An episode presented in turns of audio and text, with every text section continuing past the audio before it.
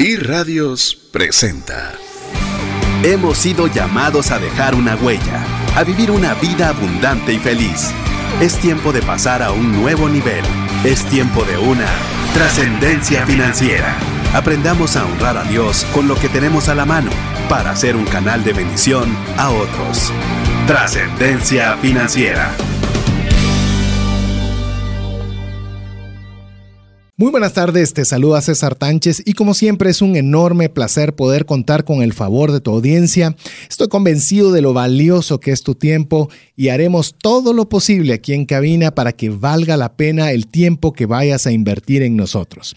Si es la primera vez que estás escuchando el programa, quiero contarte que el objetivo de trascendencia financiera es poder compartir consejos, herramientas, todo aquello que te permita honrar a Dios con la buena administración de los recursos que tienes y que todo ello ayude a tomar buenas decisiones financieras, que te permitan no solo tener recursos suficientes para ti y tu familia, sino que de forma abundante para poder compartir con aquellas personas que tanto necesitan de una mano amiga. Si eso te hizo clic, pues te damos la bienvenida a un espacio que nos permita tener una vida con abundancia, felicidad y trascendencia. Así que de esta forma damos inicio a nuestro programa y voy a iniciar presentando a las personas que hoy me acompañan en cabina. Hoy estoy rodeado de damas, así que me siento muy privilegiado ya sabrá usted quiénes son y porque voy a dar este espacio para que se puedan presentar. Iniciando a mi mano izquierda, eh, voy a presentar a Tania de Villela es esposa de un buen amigo nuestro y una, persona que usted ya lo ha escuchado también con anterioridad, Néstor Villela, quien le doy la cordial bienvenida, aprovechando a que se presente a todos los amigos de Trascendencia Financiera. Gracias, gracias César, gracias Verónica, de verdad qué privilegio estar aquí con ustedes hoy. Un saludo a toda la audiencia de este lindo programa, donde quiera que usted nos esté escuchando, si está en su oficina, si está en, todavía va en el tráfico, ¿verdad? O está en su casa, o donde quiera que esté. De verdad que le saludamos y yo personalmente le felicito, ¿verdad? Porque estos programas agregan valor a nuestra vida y siempre salimos enriquecidos y retados a cómo aplicar principios bíblicos y otros principios de administración en el tema de las finanzas. Sí, queremos contarle que recientemente, antes de presentar a mi segunda invitada especial aquí en cabina. Eh, tuvimos la oportunidad de estar en tu programa. Eh, si quieres, cuéntale un poquito a la audiencia cuál es el programa que junto con Néstor dirigen, estación, horario y demás, eh, para que usted vea el contexto de lo que hablaremos el día de hoy. Bueno, les queremos contar que en la 99.7, en el camino, todos los días jueves de 5 y media a 7 de la noche se desarrolla el programa Sincronizados, ¿verdad? Que es un programa que está dirigido a matrimonios y tuvimos la oportunidad de tener a César y a Verónica hace algunas, algunos meses para que nos compartieran un poco algunas ideas y consejos sobre la parte financiera. ¿Por qué? Porque, bueno, las finanzas son, yo diría que el gran tema en muchos de los matrimonios. Así que nos pasamos un, pasamos un buen tiempo en ese programa, aprendimos mucho y mm, creo que hoy vamos a pasarla bien también y nos vamos a divertir, tal vez entre anécdotas y consejos, ¿verdad? Así es, así es. así que para nosotros es un gusto, fue un gusto también, eh, no crea que nos debían un favor y por eso les invitamos, sino al contrario, les tenemos mucho aprecio y tienen mucho conocimiento que compartirnos el día de hoy con el tema que tenemos preparado. Pero antes de entrar a eso, ahora presento a mi segunda invitada, que es una invitada que tengo el privilegio de poder compartir mi vida con ella. Así que les presento a mi esposa, que es Verónica Escobar de Tánchez. Bienvenida. Gracias, bueno, un gusto estar nuevamente con ustedes. La verdad que siempre es un privilegio, siempre estamos retados a aprender más y a buscar información que agregue valor a sus vidas. Así que gracias por escucharnos y empecemos ya. Así es. Queremos contarle a todos nuestros amigos que, que sí han estado de alguna forma eh, escuchando el programa a través de una buena cantidad de tiempo, eh, sabrán de que estamos en una serie que le hemos titulado Brújula Financiera. Sin embargo, eh, haremos una pausa para compartir el tema que tenemos preparado para usted el día de hoy, el cual hemos titulado Regalos al Corazón.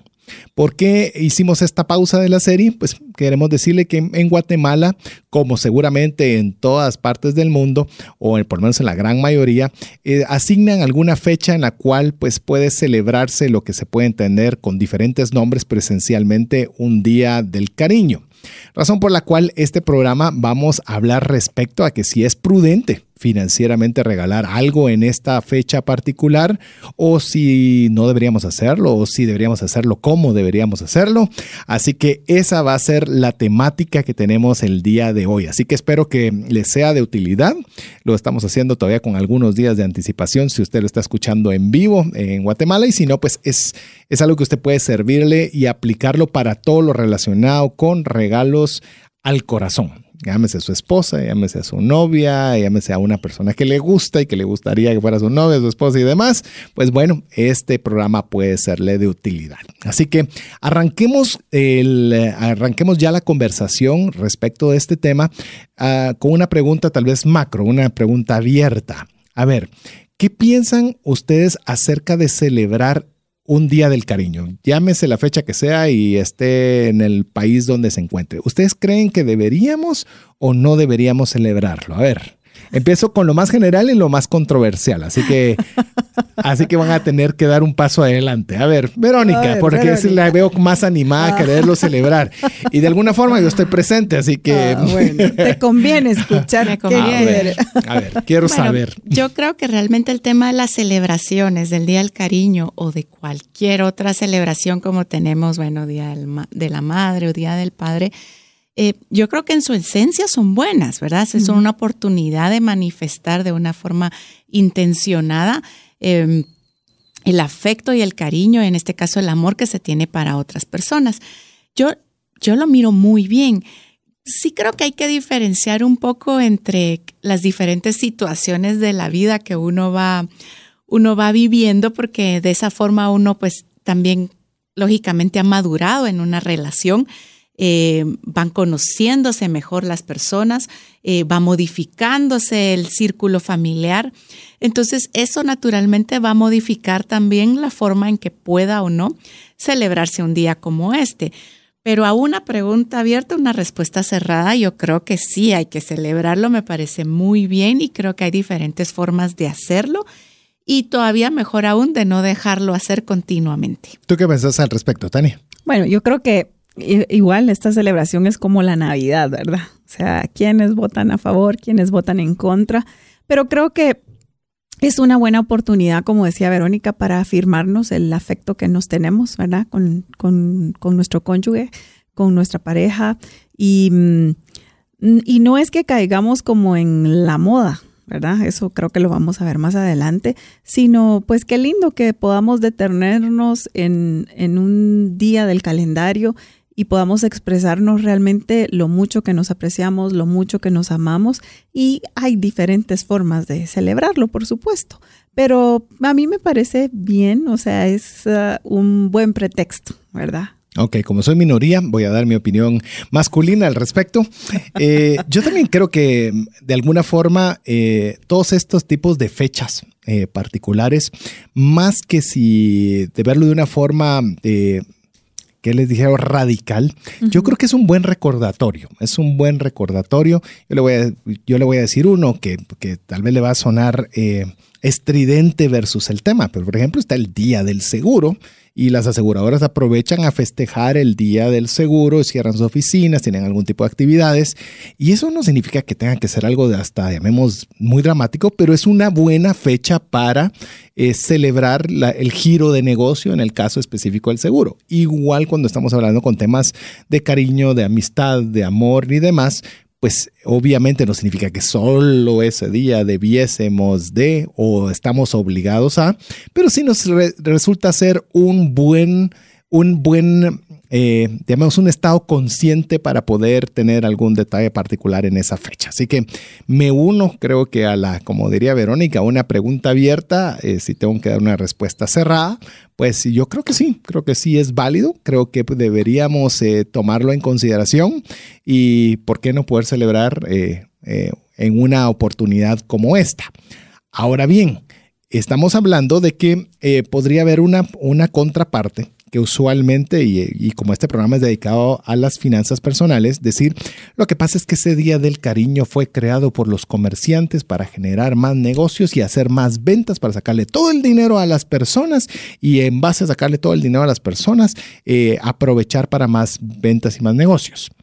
Eh, vamos a adentrarnos en esto. Yo creo que sí, definitivamente la economía se mueve. Sí, la economía, llamemos, eh, promueve que haya obviamente una, una asignación de los gastos que pensemos hacer con este fin. Eh, se activan la publicidad, se activan las promociones, pero eh, creería yo que es como mantener el balance de que eso existe y más que nada que nosotros tomemos una decisión personal respecto de cómo vamos a usar los recursos más que cómo la economía quiera recibir esos recursos. No sé si hago, hago bolas al respecto. Es decir, si usted va a gastar, la economía quiere que pues obviamente haya ese gasto y que en el llamemos, hayan ciertos establecimientos que tomen más porcentaje de esos gastos que otros. Entonces, de alguna forma, por decirle, algunos restaurantes, eh, la mayoría de restaurantes tratarán de poner las mejores alternativas posibles para que si de todas maneras se va a efectuar un gasto, pues ese gasto se realice en su establecimiento particular. Así que yo lo veo como parte de la economía, como puede ser con cualquier otra cosa. Así que eh, por lo menos le dejo ahí mi opinión. A ver, celebrar el Día del Cariño, vamos a dejarlo como un Día del Cariño, eh, ¿significa que debemos regalar algo ese día? Bueno, yo, creo que no necesariamente, no necesariamente, y ahí es tal vez donde tenemos que ser bastante intencionales, ¿verdad? Eh, de no dejarnos como envolver también por esa ola de que, que, quizá nos quiere decir, ah, no, es que si tú nos regalas algo, no estás demostrando tu amor, ¿verdad? Y no necesariamente, porque hay gente que podrá hacer un regalo y no necesariamente pegar en el clavo, como decimos, ¿verdad? Eh, ¿Qué tan difícil es que te peguen en el clavo? Ahorita no está Néstor, así que puedes perfectamente decir que tan atinado es Néstor con los regalos para ti. Eh, aprendido, ¿verdad? Después de 23 años, porque al principio sí me regalaba unas cosas que, ay, Dios mío, a mí no me gustaban, ¿verdad? Pero mi lenguaje principal del amor no son los regalos, sino que es el tiempo de calidad. Entonces, para mí es más importante pasar tiempo con Néstor que a lo mejor él se gaste una suma importante en un regalo, ¿verdad? Entonces, eh, ¿y por qué hablo de los cinco lenguajes del amor? Porque en trabajando con matrimonios, muchas veces hemos tenido que atender matrimonios que dicen, y, alguno de los dos, principalmente los esposos, dicen, no entiendo cómo esta mujer no está feliz, tiene una casa preciosa, tiene el último carro del año, tiene viajes, tiene todo, todo, todo lo que ella pudiera pedir. Y es una mujer infeliz y dice que no se siente amada. ¿Cómo así que no se siente amada? Y cuando uno habla con la esposa, y ella dice, sí, pero es que yo quiero pasar tiempo con él y porque él, para que yo pueda tener todas estas eh, comodidades, le invierte tantísimo tiempo al trabajo que ni siquiera nos vemos. Entonces, nos ha tocado quizá que los, los matrimonios aprendan a conciliar. No es que esté mala la motivación del esposo de brindarle esas comodidades a la esposa, pero si no está llenándole el tanque emocional, que es a través de ese tiempo de calidad, de afirmarle su amor, pues sí, aunque le tenga un palacio, ella va a sentir que le hace falta algo más. ¿Tú qué pensás al respecto? ¿Deberíamos eh, eh, o se debería regalar algo en esta fecha?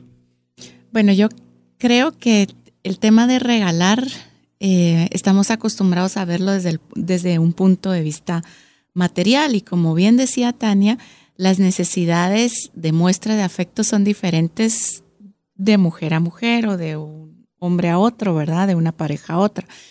Em, yo creo que formas de expresar el afecto, que al final es lo que se busca en este día, hay varias, hay distintas y seguramente van a cumplir el mismo objetivo gastando o no, ¿verdad?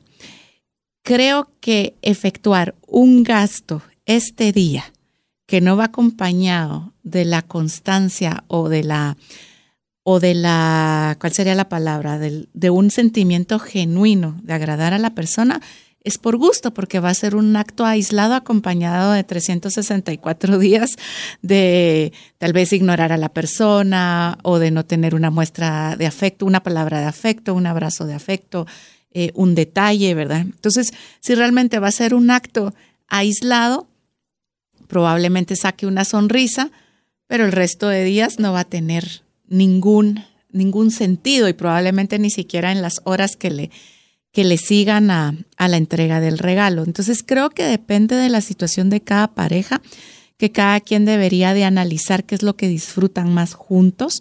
Eh, como mencioné al inicio, también creo que la madurez y el tiempo que llevan juntas las personas y las familias hace también a evolucionar a otro tipo de necesidades. Probablemente cuando una pareja está de novios o están recién casados, va a esperar el regalo, va a esperar las flores o va a querer la cena, ¿verdad? Y probablemente ya sí, Tania y yo, que tenemos un poquito más de años de casadas, eh, no necesariamente nos importa ni siquiera que sea el 14 de febrero, sino que nos importa más ese tiempo que compartimos, ese detalle, ese decir, bueno, no soporto esas películas cursis de llorar, pero me voy a sentar contigo a ver una. Por decir algo, ¿verdad? Entonces, pero es el tipo de cosas que podemos eh, disfrutar más ambos en pareja y, y ser honestos nosotros mismos de saber reconocer cuáles son, porque ahora también estamos expuestos a tanta facilidad, ¿verdad?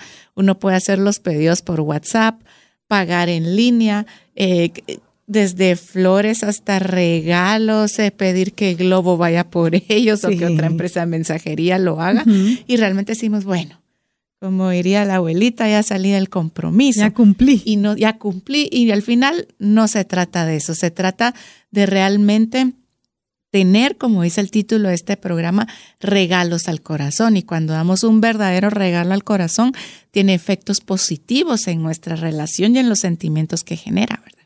Eh, curioso, sí, Tania, ibas a mencionar algo. Sí, yo, yo, quisiera tal vez compartirles una anécdota, ¿verdad? Atendimos a una, a una pareja y ella venía con la queja y decía, cada Navidad yo le doy el mismo regalo y solo es para demostrar que él ni siquiera pone atención a qué regalo le doy. Y es exactamente el mismo regalo.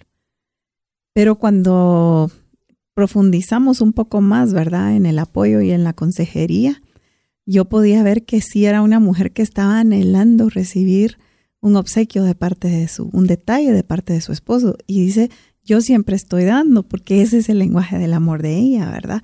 Y dice, pero han pasado cualquier cantidad de años y yo no puedo creer que él no tenga un detalle para mí.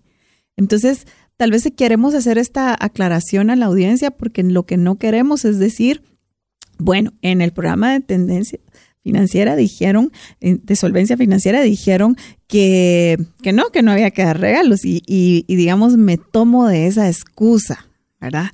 O si aquí dijéramos lo contrario, para alguien que está atravesando digamos, por una falta de disciplina en sus finanzas, este podría ser un buen pretexto para decir, no, pero es que yo lo compré porque justo venía escuchando en el radio y casi que fue providencial. Dios me dijo, ¿verdad? Porque así somos. Sí, sí, Entonces, um, tal vez lo que queremos decir es que el matrimonio requiere ser intencionales.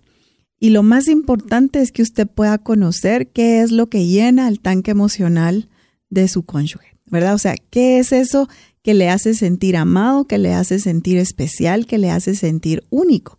Pueden ser los regalos, ¿verdad? Pero tampoco, o sea, pero no necesariamente pueden ser los regalos. Entonces, creo que aquí lo importante es que nosotros nos apliquemos en conocer cómo poder llenar esa necesidad en esta persona que yo amo. O sea, ¿con qué le haría yo sentir muy amado a Néstor, con un regalo o pasando tiempo con él o que me o, viendo al contrario, ¿verdad? Para él sería que yo vea el Super Bowl con ah, Sí, o sea, definitivamente. Ahí está, ¿verdad? No entiendo nada, he tratado, pero no, pero para él eso podría ser algo importante. Yo creo que eh, tanto Tania como, como Verónica han, tocado temas que por eso les invitamos a, les invitamos a estar con nosotros acá en cabina, porque como bien lo decía Tania, a veces de hombres nos cuesta un poquito poder descifrar el tema de regalos, debo dar regalo, no debo dar regalo, será que le gustó, será que no le gustó, lo debo ver antes y comenzamos a hacernos una serie de cuestionamientos. Eh, que a veces no conocemos y por eso era la idea de tener también el aspecto femenino al respecto. Quiero resaltar eh, solo brevemente varias cosas importantes. Una, Tania habló de la necesidad de tiempo, no solo el regalo. No estamos diciendo de momento una, una, no una respuesta cerrada, una abierta, depende pero es importante el tiempo. Eh, Verónica lo mencionaba, bien importante. Yo incluso no había visto ese ángulo, la acumulación, es decir, cómo han sido los 364 días anteriores al Día del Cariño, porque eso va a determinar en buena medida también si ese regalo va a tener un buen destino o no. Y esa serie de factores que si se da cuenta tienen que ver con, con lo que usted pueda o no dar de regalo o invertir o no recursos, pero que también van más allá del regalo. Y creo que como aquí estamos tratando de apoyarnos y de ser honestos para realmente agregarle valor a las decisiones que usted vaya a tomar este febrero eh, y los subsiguientes, también creo que tenemos que ser eh, totalmente transparentes en la relación que tengamos y hay situaciones distintas en la pareja. Es probable, y ahí está el grado de complejidad de la relación con la mujer. que lo que acabamos de decir, Tania, yo no quiere decir que todos los 14 de febrero, todos los febreros le vaya a regalar la dos horas para ver la película, ¿verdad? Sino que realmente puede ser que en un momento, en el momento en que estén viviendo como pareja, eh, pues su pareja, o en este caso la mujer, pueda anhelar más un obsequio, algo donde él se haya tomado el trabajo de buscarlo y de escogerlo y en otro momento realmente requiera más el tiempo. Ese es el tipo de intencionalidad que uno desea ver en la pareja, ¿verdad?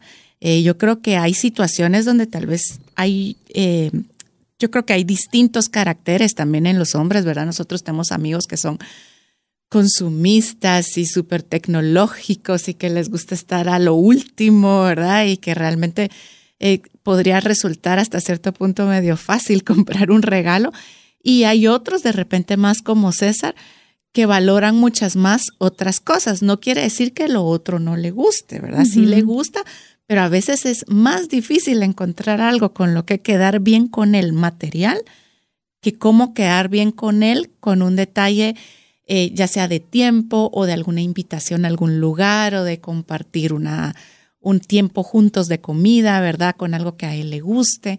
Entonces, somos diferentes y creo que ahí el arte está en no estar pensando el 14 a las 8 de la mañana, sino de realmente tomarnos el tiempo para conocernos y de no hacer los detalles por un día, porque híjole, hoy es el día del cariño, ¿verdad?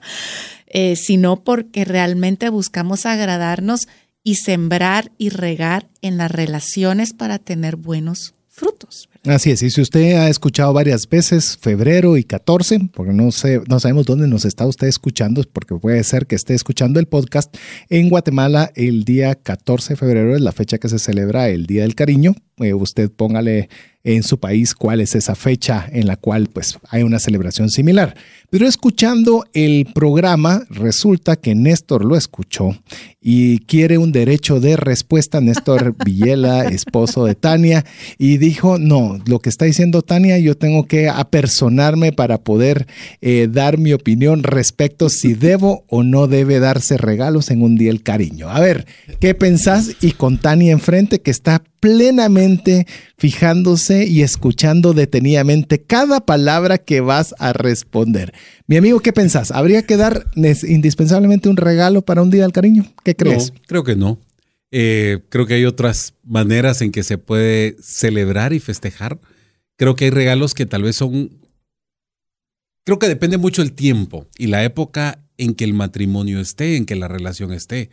Porque tal vez sí puedes hacerlo, pero también eh, puedes venir y comprar un regalo costoso y quedar bien y le gustó. Pero ¿cuál será la necesidad de tu cónyuge o en este caso de mi esposa en ese preciso momento o en esa etapa de nuestra vida? Porque yo creo que son etapas y tiempos. Sí. Y es aprender a, diferenciar. Yo recuerdo hace poco, eh, no hace mucho, Mm. Llegamos cansados a la casa y recuerdo, nos sentamos en el sillón y Tania se recuesta en mi hombro solo se me cae y me dice, mira, ¿cuánto tiempo no teníamos de hacer esto, de sentarnos solitos en el sillón, sin hijos y sin nada, y disfrutar de estar juntos? Y yo le dije, hace rato, ya se quedó dormida en mi hombro y realmente fue un buen tiempo. Eh, hace, también no hace mucho, eh, Tania llegó y empezó a cocinar y hay varias cosas que le quedan muy bien. Y de verdad que celebramos con mis hijos y todo el que ella haya tomado ese tiempo para cocinarnos. A veces, no muy seguido, yo me he metido de vez en cuando a hacer algo de comer eh, y yo quedo bien con ella. Y eso tal vez no es una gran inversión económica, pero es una gran inversión en tiempo. ¿Qué? Yo creo que para mí el regalo es, ¿qué está diciendo que te amo? ¿Qué está diciendo que sos importante para mí? Porque por ejemplo, en el caso de Tania, su lenguaje del amor es tiempo de calidad. Entonces yo sé que para ella sí puedo caer bien con un regalo y a veces me tira indirectas y a veces son muy directas. A veces son directas. Súper Sí, así como que mira, necesito, ya se me está acabando esto, ¿verdad? Y entonces mira y va, ¿sabes qué? Para que no te hagas bolas, me gusta este, este y este, va. Entonces como dice, ahí tenés opciones. Pero, Ojalá si fuera siempre de fácil, ¿no? Sí, pero no, no siempre, no siempre es así. Pero a veces también yo sé que ella necesita el tiempo. Eh, hace poco nos tocó que ir a, a, un, a, una, a un entierro y de verdad que el tráfico en Guatemala es una belleza. Ah, sí. Eh, por cierto, si usted nos está escuchando fuera de Guatemala, es sarcasmo. ¿eh? Es sumamente difícil. Perdona. No, no. Fueron dos horas de ida, dos horas de regreso. Y lo que hubiera sido una mala situación se convirtió en algo bueno. Y me dijo, Tania, mira cuánto tiempo teníamos de no a no andar solitos, siempre andamos con hijos y pudimos platicar. Y ella me dice, y usa una frase, esto me llena el tanque. Entonces yo tal vez el, el punto de dar o no dar regalos es, ¿qué le llena el tanque a tu esposa? Y eso en ese momento determinado puede ser una comida, puede ser un tiempo a solas, puede ser una salida romántica a comer, puede ser un regalo de esos que brillan un poquito. Eh, no sé, y hasta estar en el tráfico. De hecho, eh, quiero decirles, amigos, que con lo que mencionaba Néstor, eh, con Verónica, cuando tenemos que ir, yo que sé, a un lugar donde sabemos que va a haber tráfico, es un momento que aprovechamos, literalmente decir, mira, lo que no hemos podido platicar, este es un buen momento para que podamos ir conversando. Y uno, usted no va a sentir tan largo el tráfico, porque no lo va a sentir, por lo menos tan pesado.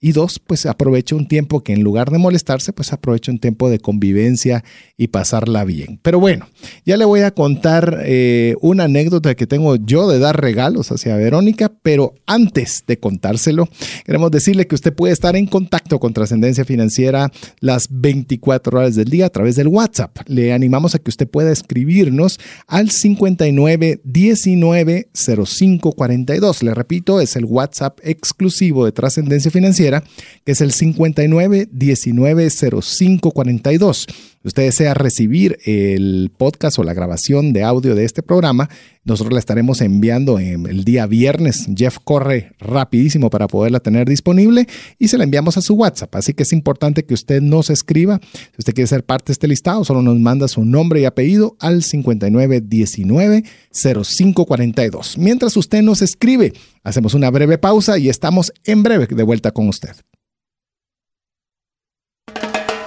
Hola, te saluda César Tánchez y tengo una pregunta para ti. ¿Te gustaría ir más rápido y más lejos en tus finanzas? ¿Te gustaría tener finanzas saludables y mantenerte así? Esa es la razón por la cual te animo a que tú puedas profundizar cinco pasos para una vida abundante y feliz a través de leer este libro con el mismo nombre, más rápido y más lejos en sus finanzas. Estoy convencido que este libro te ayudará a establecer tu propósito, a liberarte de gastos y de deudas y de muchas herramientas que serán importantes para que puedas tener una vida abundante y feliz. Puedes adquirir este libro en las principales librerías de Guatemala y si tú vives fuera de las fronteras de nuestro país, puedes hacerlo a través de Amazon en versión digital o en versión física. Espero que tú puedas disfrutar de esta experiencia para tener una vida abundante y feliz. ¿Te has preguntado qué pasaría financieramente si fallece la persona que genera los ingresos en casa? ¿O si se tendría el dinero suficiente para afrontar una enfermedad u hospitalización en tu familia? Una mensualidad de seguro te permite restablecer un ingreso en caso de fallecimiento, tener los recursos para pagar una necesidad médica o reponer un patrimonio como una casa o vehículo. Cotiza tu seguro en Central de Negocios al PBX 2386 9520 o al WhatsApp 5995 4444. WhatsApp exclusivo para trascendencia financiera. 59190542.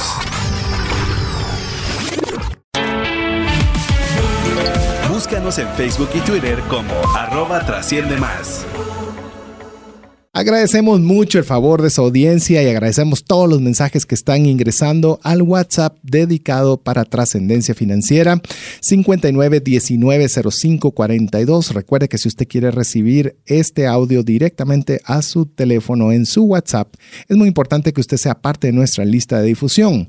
Para ser parte es muy fácil, usted simplemente nos manda su nombre y apellido al WhatsApp 59190542 y listo. Con eso se lo estaremos enviando el día viernes para que usted lo pueda escuchar e incluso poderlo compartir con aquellas personas que usted crea que valga la pena que lo escuchen. Eh, como lo prometido es deuda, eh, le mencionaba alguna anécdota particular en mi caso respecto con el tema de los regalos. Decía Tania si logré atinar o no.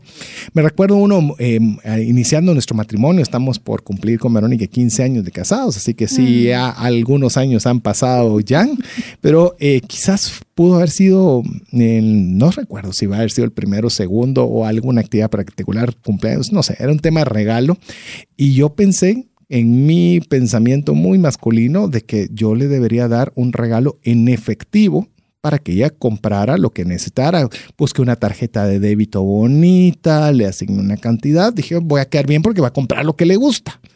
Eh, todavía recuerdo que no le pareció en lo absoluto. Ni me recordaba yo ese regalo. Pero ahorita sí me lo puedes dar, dijo. No, es que eso es lo que te iba a decir, porque mencionaban ustedes épocas y tiempos, ¿verdad?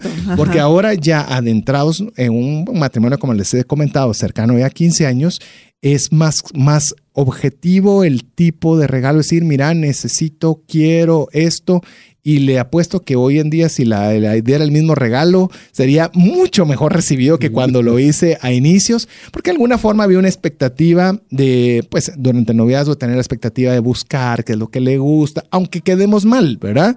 Pero el, el, esfuerzo de ver detalles, de ver aristas y yo creo que esa parte del sufrimiento la disfrutan. Yo le voy a agregar a esa anécdota. Ajá, dale. Porque, bueno, no, no creo que sea esa, pero él para un cumpleaños mío tuvo, yo viajaba mucho por trabajo y él dispuso que me iba a regalar eh, un, eh, que el regalo iba a ser un, eh, me arregló un tour a una ciudad vecina del lugar donde yo iba para que fuera a conocer. Si ahorita me lo dicen, a mí me suena espectacular, qué regalo y todo, ¿verdad?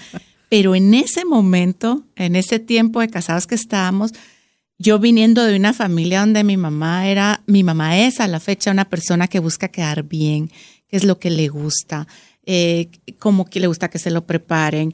Mi mamá le decía a mi papá para Navidad, yo recuerdo, y no, a mí no me digas que te pase un presupuesto, a mí me decís, ¿me cuánto me puedes dar? Y yo con eso miro qué hago. Y de verdad hacía milagros. Y ella le daba la, en aquel entonces a la persona que pasaba a recoger el papel periódico, al que, ah, al que llegaba del jardinero. Ella le daba todo el mundo, yo no sé cómo hacía. Entonces, eh, a ella le disfruta mucho eso. Entonces, yo crecí viendo eso, acompañándola a buscar los obsequios, a prepararlos, a agradar a las personas.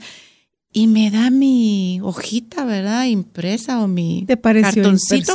Entonces, yo lo que sentí fue, es lo que le quedaba más fácil. Exacto. Él no tomó. Claro, fui, conocí, disfruté. Ah, bueno, no lo, ah, no lo regresé. Y al regresar le dije, mira, discúlpame, yo no reaccioné bien y realmente fue un buen regalo y lo disfruté. Y hoy entiendo que lo hiciste con una buena intención, y que no fue una cosa por salir del paso, aunque en el momento así lo sentí yo y disculpa si yo te hice sentir mal. Realmente fue un excelente regalo y a la fecha yo lo recuerdo, ¿verdad? Eh, pero es un poquito resaltando lo que también Néstor mencionaba de en qué momento estamos, de dónde venimos, de qué trasfondo y, qué necesitamos cada quien, ¿verdad? Voy a tener derecho a respuesta. Para que te des cuenta, no era ese. Así que cometí error Ah. doble, ¿te das cuenta? O sea, De uno soy y del otro no. Era otra. Soy Lo que- reincidente. Lo que, sí podemos decir es que César desde hace mucho tiempo ha tenido esa capacidad para poder planificar viajes. Y hoy ya, le- ya ella puede eh, cabalmente decirlo con el contexto de que obviamente hoy arreglamos viajes incluso con amigos cuando tengo la oportunidad de salir y soy una parte activa Exacto. en, la, en el arreglo. Entonces en su momento pues obviamente para mí había sido tomarme un tiempo, eh, significaba una generación de recursos que volvemos a lo mismo, mío. Son temas de regalos que a veces no se perciben de una forma adecuada en su momento y es parte de la convivencia en pareja y como bien lo mencionaba Néstor, eh, de cómo tratar de ver qué estamos tratando de llenar. Yo pensé que estaba llenando, es decir, le estoy extendiendo su viaje de trabajo a un viaje de placer, cuando quizás en ese momento la necesidad de a suplir era quizás otra en ese momento. Como les digo, hoy a, esta- a estas fechas yo creo que me lo arrancan de las manos.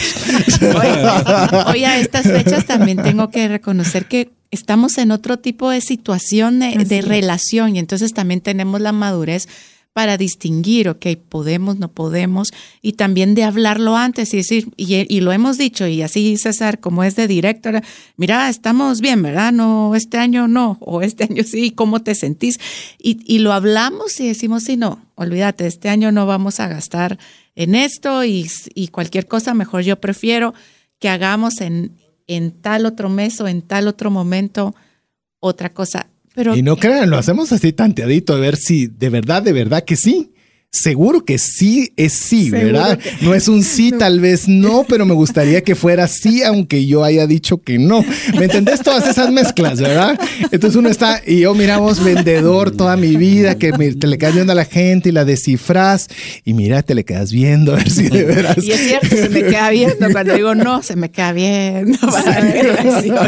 A ver si no es el típico no, pero sí. Y yo creo que eh, este tema es bien importante porque dependiendo en la etapa en, en la que usted está, usted que nos está escuchando, posiblemente está usted en una holgura financiera, ¿verdad? Que le permite disponer en su presupuesto de hacer un regalo. Y entonces yo, yo también creo que Dios se goza cuando nosotros tenemos un corazón generoso y podemos demostrar esa generosidad, eh, pues qué lindo con, a la persona a la que amamos, ¿verdad?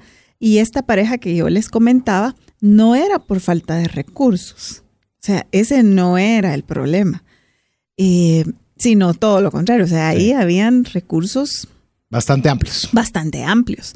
Entonces, pero puede ser que si usted que nos escucha está pasando por una situación donde está ordenando sus finanzas, donde posiblemente está eh, cumpliendo algunas obligaciones financieras y el, o sea, esto del día del cariño, del día del amor, lo que le genera es un estrés porque porque por su temperamento usted quisiera salir a comprar ese regalo que han anunciado 50 veces en, en, en el internet o en esa valla publicitaria o en el centro comercial que usted frecuenta y usted cree que usted es valioso, ¿verdad? No solo la persona que lo va a recibir, porque a veces nosotros cimentamos nuestra identidad en lo que damos, Sí. ¿verdad? Y damos regalos que exceden lo que podemos pagar Así es. y nos metemos a problemas financieros por querer dar. Entonces, el dar no es el problema, pienso yo, sino es que realmente nosotros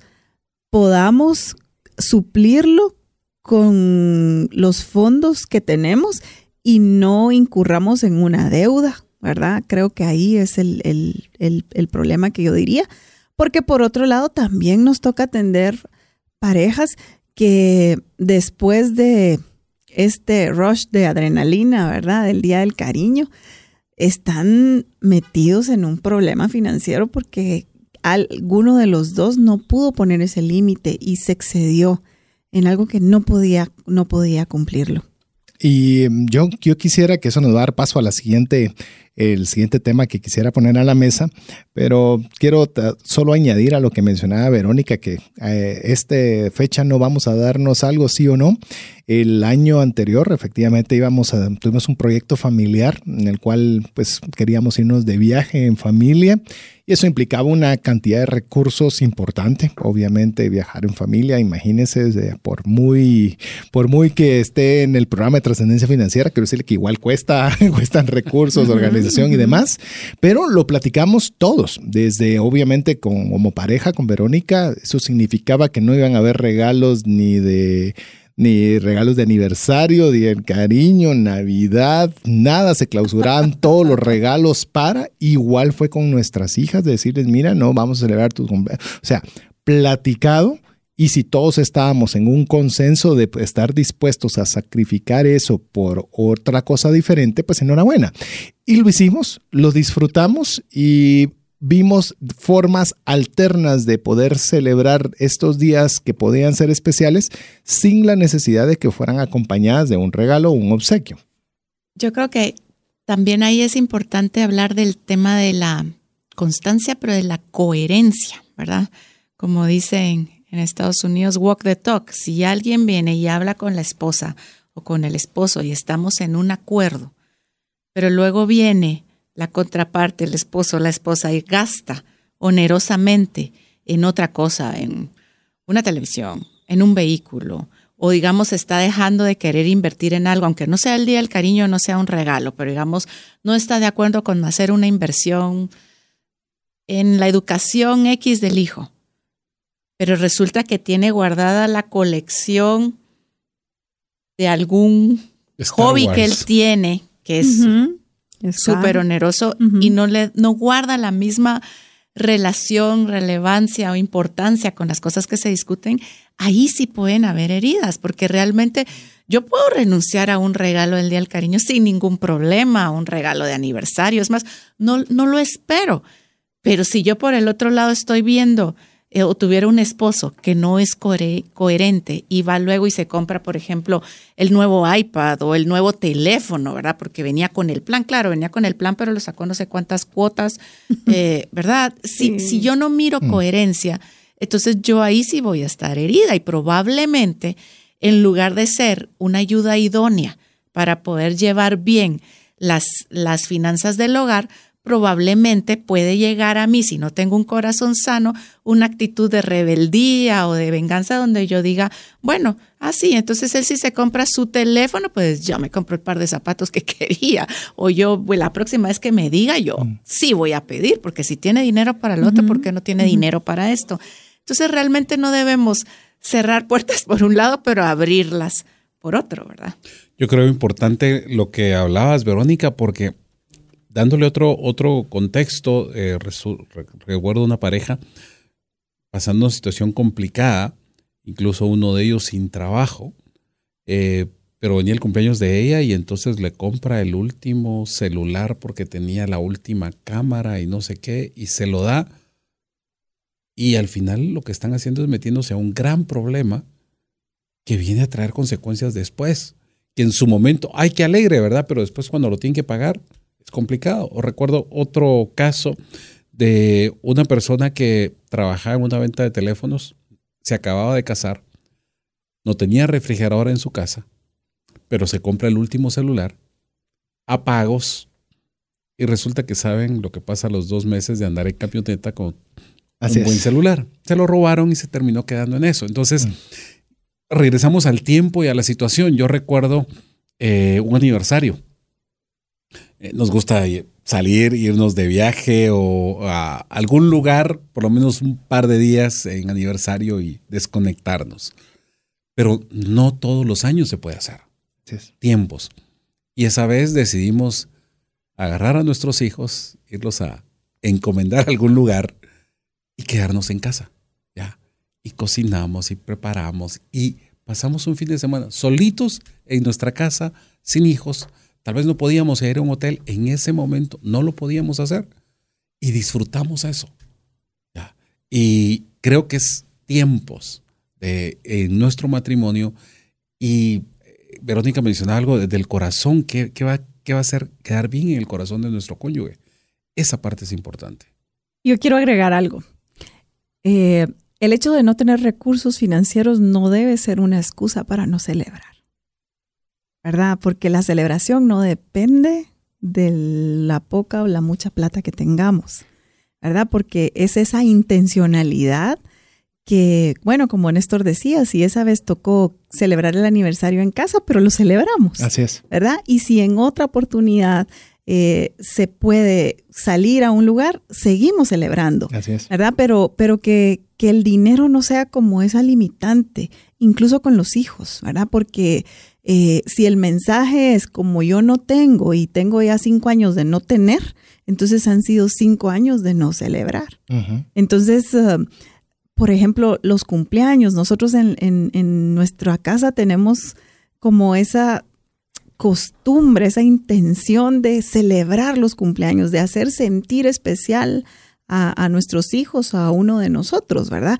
Y, ha tocado de todo, se ha tocado desde hacer el pastelito tal vez, o han habido ocasiones donde podemos hacer una fiesta de cumpleaños más temática, donde podemos invitar a más personas, pero digamos lo importante es celebrar. Entonces, como en esta semana usted está en esa disyuntiva, ¿verdad? De compro no compro.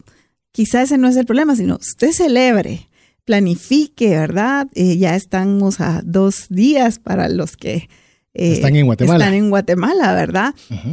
Entonces creo que, que, vale la pena, vale la pena hacerlo, pero no comprometa sus finanzas, ¿verdad? No comprometa el presupuesto de su familia, er, porque eso también nos puede pasar. O sea, que yo digo, bueno, pero es que te quiero tanto y te lo quiero demostrar tanto que entonces me fui a gastar lo que teníamos destinado para el pago de la vivienda o lo que teníamos destinado para el pago de, de los alimentos y me lo gasté en este regalo, pero es porque yo te amo tanto, ¿verdad? Mm. Entonces mm. ahí es donde creo que tenemos las consecuencias son más más más caras de lo que puede ser el regalo. Yo puedo me voy a animar a decir algo y lo como diría Verónica, la congruencia y la coherencia. Eh, me he topado y seguramente ustedes mucho más que nosotros por el tipo de ministerio que ustedes tienen en que yo conozco varios algunos de ellos amigos que tienen años de casados y no saben lo que es tener dos días sin hijos eh, para celebrar con sus parejas. Y, si usted tiene los recursos, amigo, váyase a un hotel. Si usted tiene los recursos, váyase al interior del país. Si tiene más recursos todavía, váyase fuera del país. Pero a veces tomamos en cuenta de que el trabajo, que los niños, que esto y que lo otro. Y de verdad le digo, eh, Estamos por eso, tenemos una bonita mezcla hoy eh, con Tania y Néstor que tienen mucha experiencia en el tema de, relaciones en pareja y nosotros que algo hemos podido construir con Verónica en el tema de las finanzas, porque esa es una inversión que usted tiene que ponerle una altísima prioridad, acorde a su presupuesto, acorde a sus posibilidades. Pero no puede ser posible que en 15 años de casados, estoy hablando del tiempo que yo tengo de casados, no hayan salido solos con su esposa al menos dos días. Y como, y vos diste un ejemplo fantástico, Néstor. Ni siquiera saliste, simplemente endosaste a tus hijos por un par de días. las suegras, pues. Sí, no, y te digo, pero vamos a que usualmente no, es que no, no podemos. Mire, invierta en su pareja. Eso es. ¿Qué tanto, a ver, ustedes que en esa, en esa vía, porque yo estoy hablando de finanzas y dinero, pero para mí una de las mejores inversiones con Verónica, excepto un año, hemos, no, ese año no, eh, pero hemos podido siempre apartar tiempo para estar solos los dos. Nuestras hijas nos viven diciendo, ¿y por qué se van ustedes solos? Mi respuesta, tal vez le sirve a usted amigo y amiga, es muy sencillo. Mi hija no lo vas a entender. No importa qué pretexto o qué excusa o qué razón te dé, no lo vas a comprender. Lo único que sé es que más adelante lo vas a agradecer. Eso es todo lo que te puedo decir. Que te siga enojando, que te siga no comprendiéndolo, pero es parte.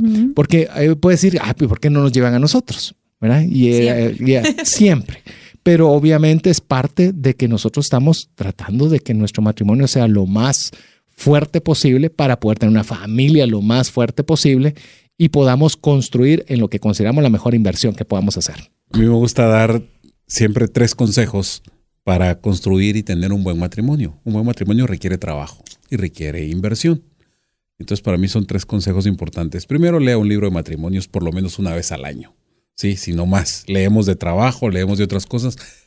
Y nuestro matrimonio va en diferentes etapas, va en diferentes épocas. No es lo mismo un matrimonio de uno o dos años de casado, uno de 15, uno de 23. Son diferentes, uno de 35.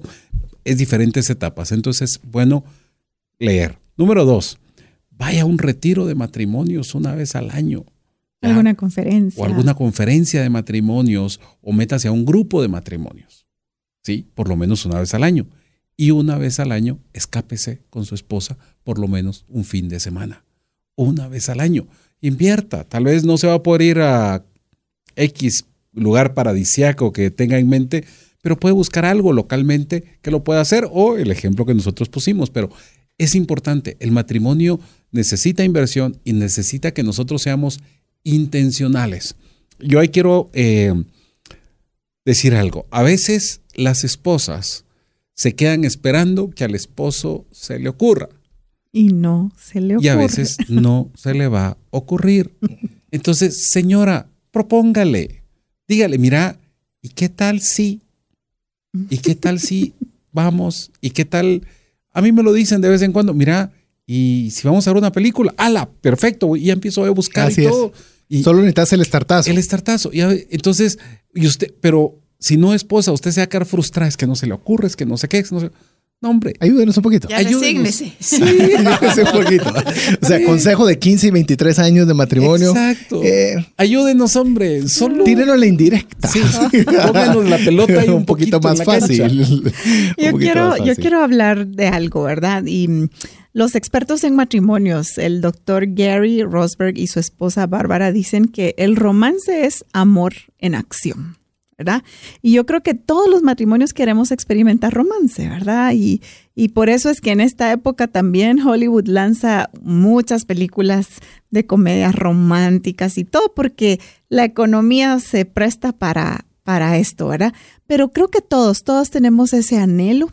Eh, en el caso de las mujeres, de revelar nuestra belleza, de sentirnos invitadas a una aventura. Eh, y, cuando el esposo, digamos, nos invita a salir y eso requiere que salgamos de la rutina, pues eso llena nuestro corazón y es una oportunidad para que yo también pueda sentirme bella, amada, apreciada. Pero me llama la atención esto, ¿verdad? Que el romance es ese amor en acción. Entonces, lo que estos expertos um, recomiendan es primero aprendan cuáles son esas necesidades de amor. Entonces hay muchas maneras de expresar el romance en el matrimonio. Una buena cantidad de ideas para que, para que usted vaya descifrando cuál es la que le pueda aplicar, cuál puede ser la que usted pueda eh, serle útil en esta, en esta opción que puede ser para el Día del Cariño, cualquier fecha que usted lo esté, eh, aplique para su país. A ver, vamos a ir cerrando este tema con unas preguntas que quiero que sean, eh, Néstor me va a entender que le digo tipo cronómetro, ¿verdad? Entonces, que van a ser así puntuales. Va a ser de sí, no, quizás, ambas, todas, alguna. Vamos a hacer una, una ronda rápida al respecto. A ver, ¿los regalos creen ustedes que deben ser sacrificiales o no? A ver, empecemos a mi lado derecho. No necesariamente. Ok. Néstor, No. ¿no? Tania, No, yo voy a decir eventualmente. Depende. Eventualmente. Porque hay veces que creo que uno podría excederse en algún momentito un poquito más, un poquito más. Creo que a veces creo que puede ser un detalle adicional. Pero bueno, no me voy a estirar yo porque yo mismo dije que debe ser tipo, tipo cronómetro. A ver, a la hora de regalar, cabeza o corazón. Ambos. Ambos, sí. Ambos. ¿Y Tania? la combinación de las dos. Ah, yo me inclino con Tania. Puede ser en ciertos momentos la cabeza y en ciertos momentos el corazón. A ver. Ala, pero sí, no se pueden separar, ¿verdad? No, pueden ser no. alternos, conjuntos. Que sea más de uno, menos de otro y luego más del otro. y La menos del otro, mezcla, pero sí. tienen que ser los dos. Si que la solo mezcla, uno, eh, vas mal. no Vas llega. Mal, vas mal. La mezcla y diferente mezcla por ocasión. ¿Qué les parece esa, esa respuesta? Está interesante. A ver, regalos presupuestados le quitan la emoción de regalar. ¿Qué piensan ustedes? No. O sea, sí deben presupuestarse y no quita la emoción. Ajá, Néstor, ¿qué pensás? Ah, ¿Sí quitan un poco la emoción sí o no? quita un poco la emoción. Sí. ¿Para quién? ¿Para el que recibe? ¿Para el que Yo creo que para ambos, Sí, porque si para estás limitado, quitan la emoción de, de estar limitado. Eh, Es parte, pero sí te quita un poco la emoción. O sea, es un sentimiento normal. Eso es tal vez lo que quiero expresar. ¿Gastaste todo el presupuesto? No, pero me... No sé. en tu caso, entonces te inclinas porque te quita un poco la emoción. mí me quita el la que esté presupuestado. Tania. Eh, Ya yo- le estructura, dijo. A mí no me quita. a mí no me quita la emoción, al contrario, creo que, pues sí, es bueno que consideremos en nosotros en nuestro presupuesto tenemos un rubro para regalos y no necesariamente solo para regalos entre nosotros dos, ¿verdad? Sino para los diferentes regalos, Regalos que que, que damos y tenemos que ser muy cuidadosos porque a veces nos quiere ganar la emoción, ¿verdad? Dependiendo para quién es el regalo y, y a veces hemos tenido que ser tan intencionales para ajustarnos a ese presupuesto de, en mi caso a mí me gusta como ser muy detallista, ¿verdad? Y para mí no es lo que valga el regalo, sino lo especial que el regalo puede ser para la persona. Entonces, pero me da mucha libertad, lo quiero decir así, tener un presupuesto para regalos. Ok, Verónica, es que es muy similar. Le gusta saber un presupuesto lo que puede gastar. A ver, va- vamos a dos preguntas rápidas. Esta es rápida y la otra va a ser para que podamos cerrar. Eh, ¿Experiencias o cosas cuando hablamos de regalos? A ver, voy a ir por el otro lado para dar chance. Vamos a ir, vamos a cambiar la dinámica. Tania, ¿experiencias o cosas? Depende del lenguaje del amor. Porque si el lenguaje del amor es tiempo de calidad, va a quedar muy bien con una experiencia.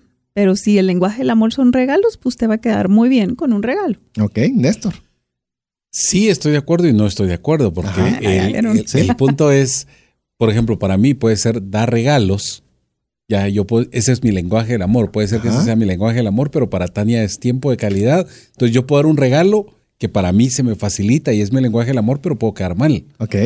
Entonces, Suertuda Tania, Eh, las dos. entonces es aprender a, a conocer. Yo creo que ahí viene la vulnerabilidad del cónyuge. Decir, mira, me gustan las experiencias. ¿verdad? Prefiero oeste, prefiero experiencia del otro, prefiero cosas. ¿En tu caso? A Yo ver, creo que agrego a la, a la respuesta de Tania eh, lenguaje del amor dependiendo de la situación en que esté la pareja. Ok, perfecto. Y la última, quiero, les voy a dar chance, voy a decir yo primero para que darles chance a pensarlo. Quiero que le den una idea de un regalo frugal a la audiencia. Una idea de un regalo frugal. Yo le voy a dar una que me sucedió eh, también, eh, obviamente, con Verónica. Eh, en cierta ocasión no tenía los recursos que hubiese querido para invitarla a comer a un lugar muy especial. Entonces fui a un deli, un deli donde había comida muy sabrosa pero la cual obviamente ya estaba preparada, porque obviamente no tengo el don como lo tiene Néstor de la cocina. Entonces compré la comida preparada, lo cual eh, preparé bonito la- en la casa, eh, poner bien la mesa, de hacer las velitas, todo bonito, con comida que estaba hecha, que estaba sabrosa en casa y que quiero pensar que quedé bien, pero me economicé también un poco de plata, lo que no podía pagar en su momento en un, en un restaurante de que me hubiese gustado invitarla. Entonces, esa es una idea que le doy frugal, eh, que en su momento pues la utilicé y ahorita vamos a escuchar tres ideas más para cerrar este segmento. A ver, Tania. Bueno, eh, explore las agendas culturales, ¿verdad? Eh, a mí me gusta buscar uh, las embajadas. Tienen una agenda cultural preciosa en el país, ¿verdad? Ofrecen desde recitales eh, u otro tipo de experiencias culturales. Y quizá como mi lenguaje del amor es tiempo de calidad, pues yo disfruto mucho hacer este tipo de cosas con Néstor y eso es frugal. No necesito eh, irme a un concierto, ¿verdad? Donde quizá voy a comprometer mi presupuesto, pero puedo ir, la otra vez fuimos con Néstor a escuchar un, un, un recital de piano precioso, ¿verdad? Y era un músico francés muy reconocido que la embajada lo trajo y no nos costó nada. Perfecto, frugal. buenísimo consejo. Néstor, ¿alguno? Bueno, yo creo que una de las cosas es, y este, este consejo lo aprendí, esto lo voy a dar porque lo aprendí por una mala experiencia. Recuerdo que le compré a Tania unas flores en semáforo. eh, No compre flores. No. y se las llevo y resulta que cuando abre Se cayeron todas, las todas. hojas verdes se cayeron, ¿verdad? Y eran las rosas así pelonas. Entonces empecé a averiguar de un lugar que vendiera flores de exportación, ah, pregunté y todo, y fui a parar a un lugar que vende flores de exportación y realmente a un precio muy similar eh, a las de semáforo, solo que con una calidad muy diferente. Entonces creo que a veces tenemos que buscar un poco más. Tal vez puede ser el mismo regalo, hablando de la comida, ok. No puede ser la comida del restaurante, pero puedo ir a buscar algo y hacer la experiencia. Puede ser que incluso ahora eh, por internet podamos conseguir otras cosas que son tal vez más baratas y pueden adaptarse al presupuesto. Entonces, no nos vayamos de entrada por lo primero que tenemos en, en- la vista. Coticemos. A mí me gusta cuando voy de compras es, no, me, no compro en el primer lugar, voy, cotizo en varios lugares y después digo, ok, ¿dónde me sale más barato? Aquí me sale más barato esto, aquí esto y aquí lo otro. Entonces, no se vaya a boca con lo primero. A ver, Bueno, y ahora Verónica. como servicio social, Néstor va a compartir su proveedor de flores. con Ah, sí, pero- Por lo menos va a querer que lo compartas conmigo, seguro. Bueno, sí, sí. Así que, Verónica, un consejo Bueno, sí, frugal. eh, me uno un poquito a explorar cosas que tenemos a la mano, ¿verdad? Como caminatas, ir a ciudades cercanas. eh, aquí en Guatemala está la antigua. Ajá. Eh, por ejemplo, los desayunos no son tan costosos o aquí en Guatemala incluso en la calle se come bien y delicioso. Eh, también desayuno en casa. Yo recuerdo que alguna vez a César le dijimos, bueno, tu regalo va a ser que no te vamos a molestar. Había no sé qué partido, un... Yo Así no sé si eran Olimpiadas Mundial, no sé, alguna de todas esas cosas que les gustan sentarse Mundial a de ver sin tres partidos distracción. diarios, vos. Y entonces eh, preparamos un desayuno delicioso en la casa, se lo subimos a la habitación. Nadie lo molestó, tenían prohibido las niñas eh, interrumpir al papá y realmente le creamos su tiempo de disfrute, él solo bien atendido en su casa. Así es. Así que ya tiene usted algunas ideas para usted también eh, tener eh, o poder tener regalos al corazón. Así que quiero agradecerle a Tania, agradecerle a Néstor que nos hayan acompañado en este segmento que esperamos que le haya sido de ayuda y bendición. Lo dejamos en este espacio para que usted pueda eh, mandar un mensaje de WhatsApp a a Trascendencia Financiera al 59190542 si desea recibir este audio el día viernes. Y mientras usted lo hace, lo vamos a dejar en breve y al regresar estaré compartiendo un espacio junto con mi esposa que tuvimos la oportunidad de grabar eh, en una de las convenciones de educadores financieros más grandes de Estados Unidos y hablaremos sobre cómo llevar las finanzas en parejas, algunos consejos que creemos que pueden serle de ayuda. Nuevamente, Tania, Néstor, muchas gracias por estar con nosotros. Gracias César y Verónica, de verdad un privilegio poder compartir micrófonos con ustedes. Gracias y gracias a la audiencia por prestarnos su atención y esperamos que celebre el Día del Cariño y del Amor esta semana. Así es, y mientras usted nos escribe al WhatsApp 59190542, hacemos esta breve pausa y estamos de vuelta en breve con usted. Hola, te saluda César Tánchez y tengo una pregunta para ti. ¿Te gustaría ir más rápido y más lejos en tus finanzas? ¿Te gustaría tener finanzas saludables y mantenerte así? Esa es la razón por la cual te animo a que tú puedas profundizar cinco pasos para una vida abundante y feliz a través de leer este libro con el mismo nombre, Más rápido y más lejos en sus finanzas. Estoy convencido que este libro te ayudará a establecer tu propósito, a liberarte de gastos y de deudas y de muchas herramientas que serán importantes para que puedas tener una vida abundante y feliz. Puedes adquirir este libro en las principales librerías de Guatemala y si tú vives fuera de las fronteras de nuestro país, puedes hacerlo a través de Amazon en versión digital o en versión física. Espero que tú puedas disfrutar de esta experiencia para tener una vida abundante y feliz. ¿Te has preguntado qué pasaría financieramente si fallece la persona que genera los ingresos en casa? ¿O si se tendría el dinero suficiente para afrontar una enfermedad u hospitalización en tu familia? Una mensualidad de seguro te permite restablecer un ingreso en caso de fallecimiento, tener los recursos para pagar una necesidad médica o reponer un patrimonio como una casa o vehículo. Cotiza tu seguro en Central de Negocios al PBX 2386 9520 o al WhatsApp 5995 4444. WhatsApp exclusivo para trascendencia financiera. 59190542. Búscanos en Facebook y Twitter como arroba trasciende más.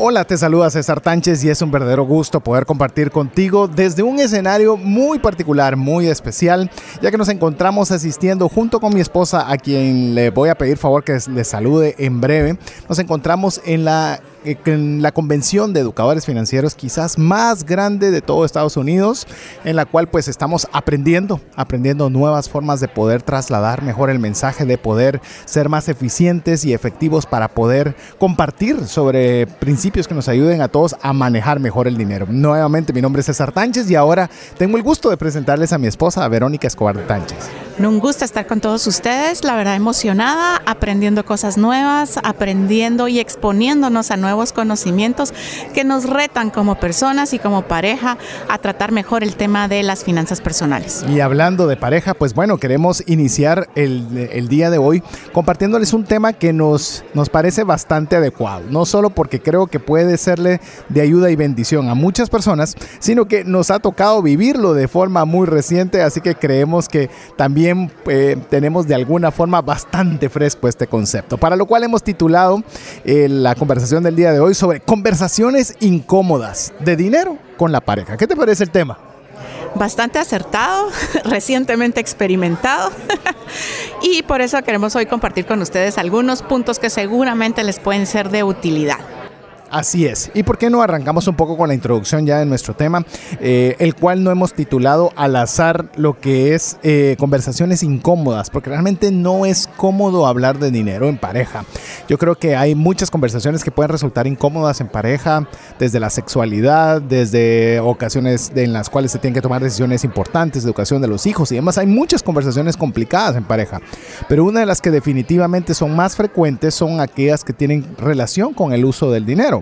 Y cuando estamos en esta convención de educadores financieros, donde hemos estado cuatro días inmersos con tanto material relacionado con el buen uso del dinero, pues es increíble cómo no solo nos confronta a nosotros o nos confrontó como pareja y nos ha hecho incluso tener algunas discusiones, incluso un poco caloradas, sobre temas que pensábamos que ni siquiera tenían razón de ser para provocar algún, algún sentimiento difícil en una conversación. Pero yo creo que todo parte, Verónica, en que cuando hablamos de finanzas personales y de platicar temas incómodos en pareja, eh, hay una, hay una forma correcta y hay unas formas que son incorrectas. Pero si nos vamos con la de la solución hacia atrás, siempre es mejor estar juntos que estar divididos. Así es, antes de entrar al tema que vamos a compartir hoy con ustedes, donde básicamente nos vamos a enfocar en cuatro puntos importantes al tomar en cuenta, o cuatro Cs las podemos llamar, para tener una conversación de dinero con la pareja, hay que recordar algunas bases. La primera la mencionabas hace poco, realmente es mejor juntos, ¿verdad? Es mejor ser aliados, sumar uno más uno, dos, a ser indiferentes, opuestos o peor aún, enemigos. Ese no es el sentido del matrimonio, así que mejor ser juntos y ser aliados. Ese como un primer factor. Como un segundo factor, realmente el bien común.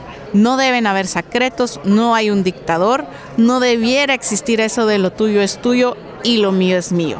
El principio es muy básico, uno más uno es dos, es una suma, es una adición y es un valor agregado.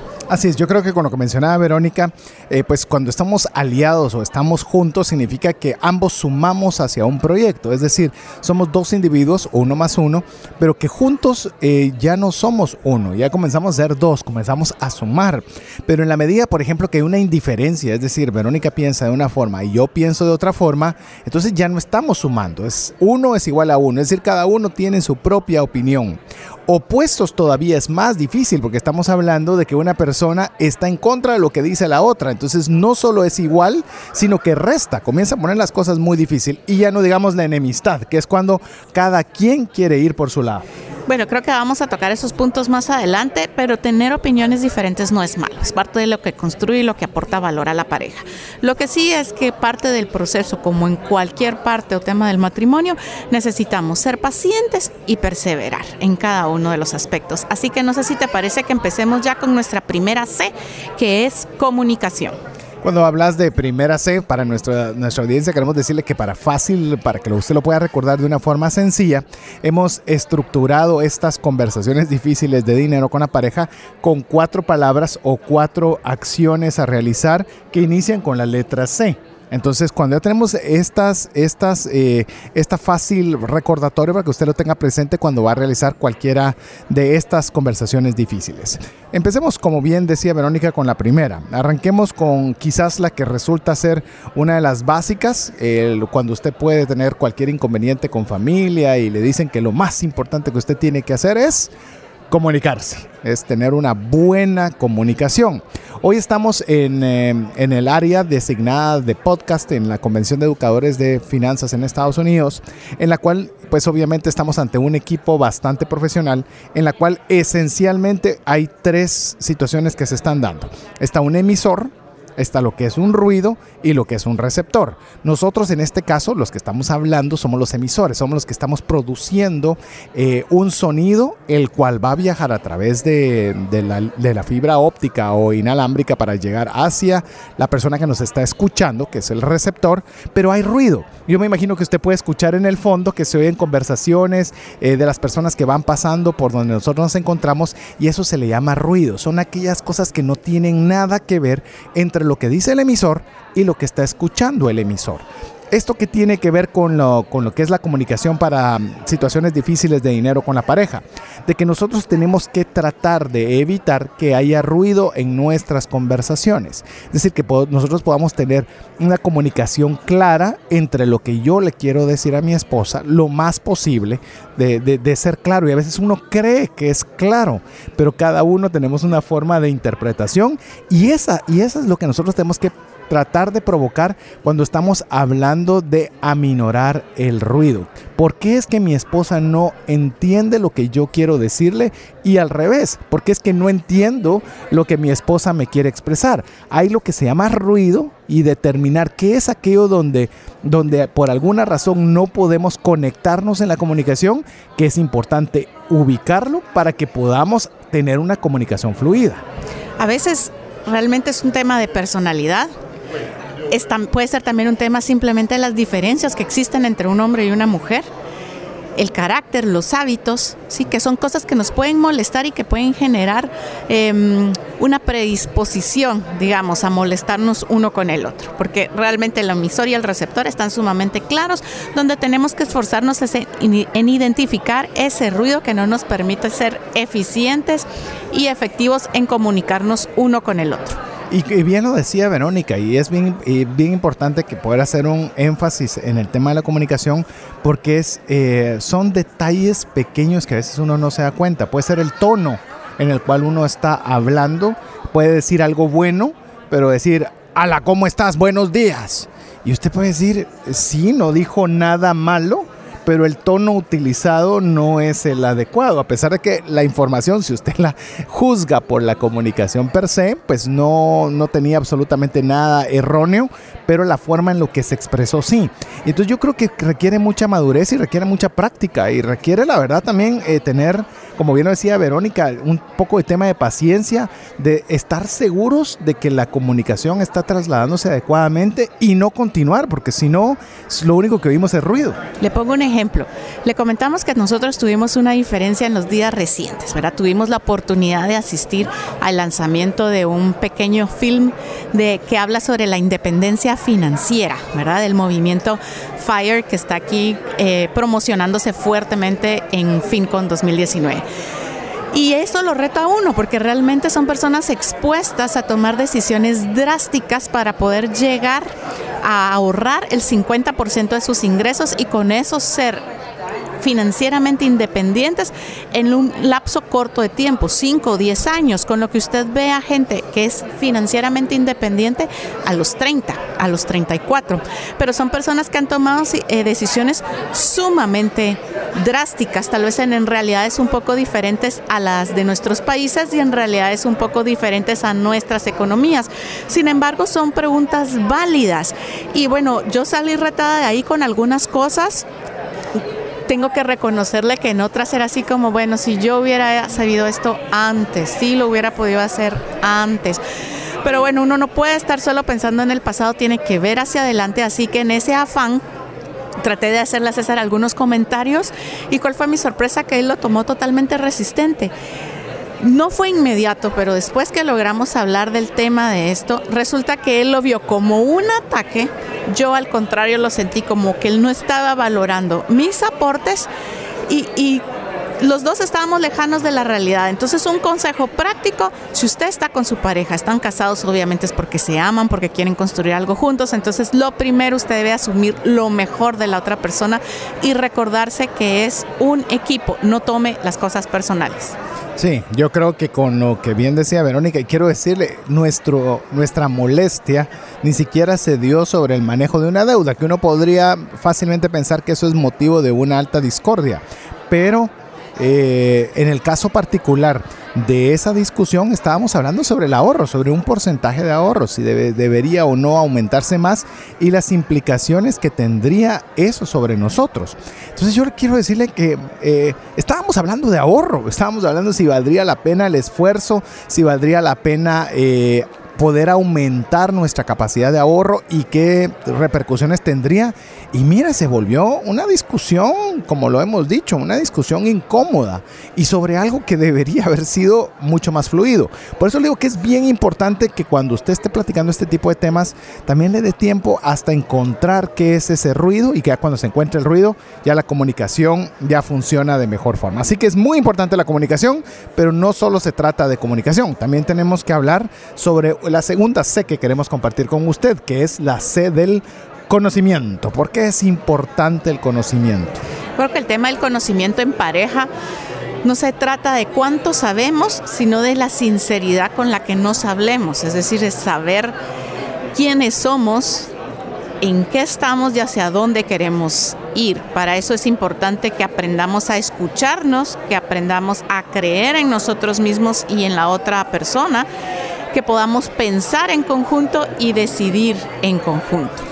Sí, cuando hablamos del tema del conocimiento, principalmente eh, siempre nos puede resaltar una frase que se volvió célebre, aunque usted lo pueda encontrar, que está escrita en la Biblia, en la cual nos dice que conoceremos la verdad y la verdad nos hará libres. Es decir, podemos tener una comunicación muy fluida con Verónica sin ruidos y demás y usted con su pareja, pero si no tienen conocimiento sobre el uso adecuado del dinero para tomar decisiones, va a ser bien difícil que igual lleguen a buen puerto. Es decir, se necesita tener una base de conocimiento para poder hablar. Esa base de conocimiento la puede obtener usted a través de lo que hoy está escuchando, por ejemplo, a través de este audio. También lo puede hacer a través de la lectura de libros relacionados con las finanzas y mejor aún son finanzas en pareja. Lo puede hacer a través de participar en seminarios, eh, a través de algún consejero particular que le dé algún consejo de cómo usted pueda tener ese conocimiento sobre la cual partir. Porque es muy difícil uno poder arreglar algo si no sabe cómo arreglarlo. Y ese ha sido quizás lo que nos ha motivado durante ya buen tiempo de estar compartiendo a través de micrófonos consejos relacionados con el buen uso del dinero, porque necesitamos el conocimiento para poder hablar. Si usted quiere mejorar sus finanzas en pareja, es necesario que usted tenga también la base de conocimiento que le ayude en dos áreas a ser una mejor persona para poder ser una mejor pareja, así como hacer las cosas bien. Es decir, dos cosas vamos a necesitar, ser y hacer. Así es, y no vamos a tener todo el tiempo en esta grabación para entrar al detalle, pero definitivamente usted puede encontrar en los podcasts de trascendencia financiera la entrevista o la plática que tuvo a bien compartir con nosotros el doctor Rodolfo Rocino y súper interesante sobre el tema de la infidelidad en las finanzas personales. Si no recuerdo mal, ese era el título. Pero entonces, regresando al tema del conocimiento, algo útil podría ser generar un plan de acción. Si estamos en un tema de déficit, cómo vamos a salir, cómo vamos a, si estamos en un tema de punto de equilibrio, cómo podemos subir, salir de él, aumentar nuestros ingresos y si tenemos un tema de superávit, cómo podemos crecer. Es decir, usted tiene que saber cuál es la situación particular de ustedes como pareja. Muchas, muchas parejas no saben cómo están como pareja, saben cómo están como individuos. Es decir, yo tengo deudas, pero mi esposa no lo sé. Eh, yo creo que ella está bien. Pero para poder usted realmente tener estas conversaciones incómodas de dinero y salir avante de ellas, es importante que ambos tengan en la mesa eh, todo su toda su estrategia, todo su, toda la información, esa es la palabra que realmente estaba buscando, toda la información apropiada para poder hablar. No se puede hablar de deudas si los dos no ponen cuánto se debe entre todos. No se puede hablar de buena administración de dinero si nosotros también no tenemos cuántos son los ingresos exactos de lo que ganamos, los proyectos. Y eso no es fácil. Yo sé que usted puede decir eso, si mi esposa supiera cuánto debo yo, capaz que me deja. Mire, tarde o temprano esa información se conoce por las buenas o se conoce por las malas. Por lo tal es muy importante que eso, ese conocimiento pueda ser parte o un elemento fundamental de esas conversaciones difíciles de dinero. Si hablamos del tema de salir de deudas, tengo deudas, tal vez de una forma muy rápida mencionarle cinco pasos en los que usted pudiera eh, evaluar el tema en pareja. Primero, definir el problema, sin personalizarlo y dando completo detalle del mismo, ¿sí? Si está en tarjetas de crédito, cuántas tarjetas de crédito, cuál es el monto, cuánto está pagando. y no decir es tu deuda y es mi deuda, es tu dinero y es mi dinero. A eso se refiere Verónica con el no personalizarlo.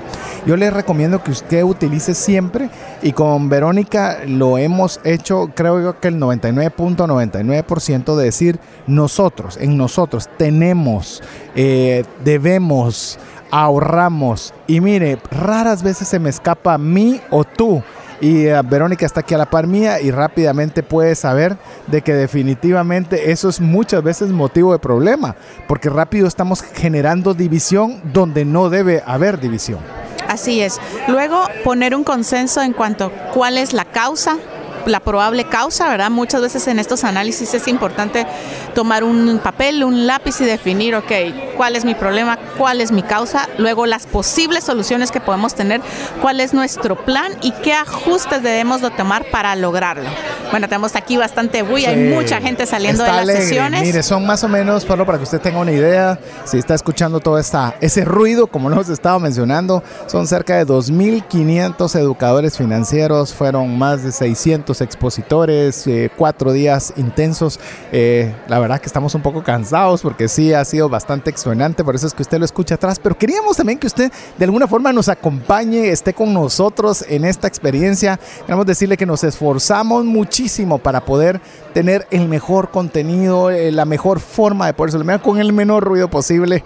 Eh, llámese ruido de información, porque si se da cuenta, hoy por hoy, hoy sí tenemos bastante ruido. Pero bueno. Pero bueno, aquí la plática es dejemos el ruido afuera de la comunicación en nuestro matrimonio. Entonces hablamos del conocimiento y queremos pasar al punto número 3, a la nuestra C número 3, que es el consenso. Dentro del consenso, nosotros debemos de ir atrás y recopilar ese bagaje que traemos de, discusión constructiva, donde hemos identificado cuál es nuestra situación, cuáles son los posibles pasos que podemos tomar, cuáles son las posibles soluciones y encontrar el consenso en las fortalezas que identifiquemos para poder definir a partir de ellas una estrategia. Eh, algo que es, yo lo considero un error, eso no lo tenemos planificada la charla aquí con Verónica, así que me podrá pellizcar ella y, que, decir una, algo diferente a lo que le voy a mencionar, pero los consensos usualmente nosotros pensamos que es llegar al punto medio. Y yo no comparto el punto medio. Yo creo, como bien lo mencionaba Verónica, hay que construir sobre las fortalezas. Yo sé que hay cosas que tengo alguna fortaleza superior a mi esposa y sé que ella tiene, eh, no digo una, tiene la mayoría de fortalezas en las demás áreas en las cuales a mí me toca realmente poder tratar de darle la prioridad a su opinión y en base a eso llegar a consensos. Pero uno tiene que tener ese grado de humildad también dentro de pareja para poder decidir quién es la persona de entre los dos de la pareja el que tiene tal vez más conocimiento o podría tener la mayor posibilidad de tener la información adecuada para tomar la decisión. Y eso requiere humildad, quiere vulnerabilidad, pero es muy importante si queremos tomar buenas decisiones y llegar a buenos consensos. Me encanta el análisis que acabas de hacer porque realmente cuando uno habla de consenso en el matrimonio no está hablando de negociación, ¿no? En un matrimonio no estamos negociando y no estamos llegando a un acuerdo medio como bien decías, estamos construyendo para nuestro futuro, para nuestro mañana. Entonces realmente es tomar lo que tenemos para construir algo mejor o desecharlo, incluso si tenemos que desecharlo, pero es partir de donde mejor consideremos de las ventajas que tenemos para poder construir algo con mayor fuerza o que sea más exitoso, que nos traiga más beneficios como pareja y como familia. De hecho, en parte de las capacitaciones en las cuales tuvimos acceso en esta convención de educadores financieros, estaban hablando en cierta oportunidad cómo se hacían algunos eh, trabajos, eh, entre dos personas diferentes y cómo lograban pues hacer ese tipo de negociaciones, qué tipo de porcentajes se dividían de las utilidades, de lo que generaban y demás. Y una de las cosas interesantes que aprendí es que ellos dicen, miren, una para que esto tenga éxito deben irse 50-50% no importando quién haga qué. Y lo importante, más que quién haga qué, es que cada uno haga lo que sabe hacer bien. Porque si están los dos 50-50, no hay como mayor responsabilidad sobre ninguno, sino que sobre el proyecto. Y eso es algo que me, que me gustó mucho y creo que vale mucho la pena resaltarlo en este espacio en el cual estamos hablándole sobre pareja. Nosotros aquí no hay un ganador. No gana Verónica cuando ella tiene la razón, no gano yo cuando tengo la razón. Es cómo hacemos que nosotros como pareja ganemos más. Es decir, que nuestras decisiones sean más inteligentes, sean más diligentes, que obtengan los mejores resultados para nuestra familia. Y base de eso es determinar qué es lo mejor, quién puede tener la mejor información y tener la humildad de decir, tú sos mejor administradora que yo, tú sabes más cómo manejar el dinero que yo, o tú sabes mejor cómo administrarlo. Y todo ese tipo de decisiones nos ayudan a que haya una persona que esté también más vulnerable y más anuente a buscar el mejor resultado de pareja. Mire, y todo esto se oye re bonito así del otro lado del micrófono, bien bonita la teoría. Hay que ver que para decir que buscar el consenso y que buscar lo que nos genere eh, mayor retorno como familia, se necesita humildad, sí, pero hay también que ver que uno del otro lado está en un momento donde como humano a veces, ay, le tengo que dar la razón, ¿verdad? Ay, yo a mí me gustaba más mi idea y me sigue gustando aunque va en contra de toda la razón y tiene las menos probabilidades de éxito, pero la quiero defender hasta la muerte con todo lo que soy. Somos humanos, así es, por eso la teoría se oye bien bonita y lo que más cuesta es ponerla en práctica, pero lo animamos a que lo haga y ahí es donde viene la estrategia, que es la puesta en práctica y es decir usted, ok, ¿qué de todo esto me va a funcionar? ¿Cómo puedo ser más exitoso y qué pasos voy a seguir. Así es, yo, yo le puedo decir, con el tema de la estrategia es, como, imagine que usted está en, un, en una lancha, una lancha de dos, de dos personas, en las cuales usted quiere llegar de punto A a punto B Aquí no es deber de que yo quiero remar por acá y usted quiere remar para el otro lado. Lo que va a hacer es que no va a llegar al lugar donde quiere llegar o le va a tomar más tiempo poder alcanzar el objetivo que se ha hecho. La estrategia es eso. ¿Cómo vamos a llegar de la forma más eficiente de punto A a punto B? Y no es fácil. Por eso es que le hemos titulado al tema de hoy conversaciones incómodas de dinero con la pareja, porque no es fácil, no es sencillo. Ya le comentamos nuestra experiencia reciente, tuvimos una discusión severa sobre el tema del ahorro, o sea, sobre algo que en teoría debería ser eh, un una caminata de Disney para cualquiera que sabe o que quiere hablar de dinero, ya no digamos para usted que está hace un montón de años hablando de finanzas personales. Pues sí, para que se dé cuenta que hay temas que parecieran sencillos, pero que si uno no le pone la, no le pone la estrategia adecuada, se mete en problemas. Yo le cuento antes de, que pasemos a, otro punto una anécdota, un buen amigo, el cual pues eh, cuando estábamos por casarnos con Verónica, yo recibí dos consejos particulares que los recuerdo hasta la fecha, pero este en particular me dijo, mira, mira vos, me dijo, el matrimonio es como un ring de box, me dijo. Cuando hay oportunidad de pelear y tu esposa esté en el ring, no subas al ring, me dijo. No subas. Porque si subís y ganás, perdiste. Y si sabías que ibas a perder, ¿para qué subiste? Entonces, eh, mire, se ha quedado conmigo y cuando a veces de veras, aunque Verónica me puede decir sí, pero cómo peleas determinados puntos, sí los peleo, pero aunque no lo crea, ese consejo me ayuda a pelear menos y muchas veces que tal vez ni se enteró de que no tenía ganas de subir a ese ring. Así que... Bueno, yo quiero hacer un paréntesis para decirles que sí, que, ay, ¿cómo están diciendo que discutieron? Pero es que es la realidad. Yo no creo que haya un matrimonio perfecto el que diga, yo jamás me he peleado con mi esposa. Claro, ¿A qué le llamamos nosotros discutir? O sea, yo no le falté el respeto a él. Simplemente fue una conversación, ni él a mí, fue una conversación. Acalorada. eh, digamos, donde él tenía su punto, no aceptaba los míos, yo no aceptaba los de él, se negó a seguir escuchando y yo, y bueno, ¿y qué le pasa si esto es así? Hasta buena está la oferta que le estoy haciendo, las ideas que tengo y por qué no quiere. Y bueno, y no crea, yo amanecí el otro día así como, ¿Y por qué voy a dar mi brazo a torcer?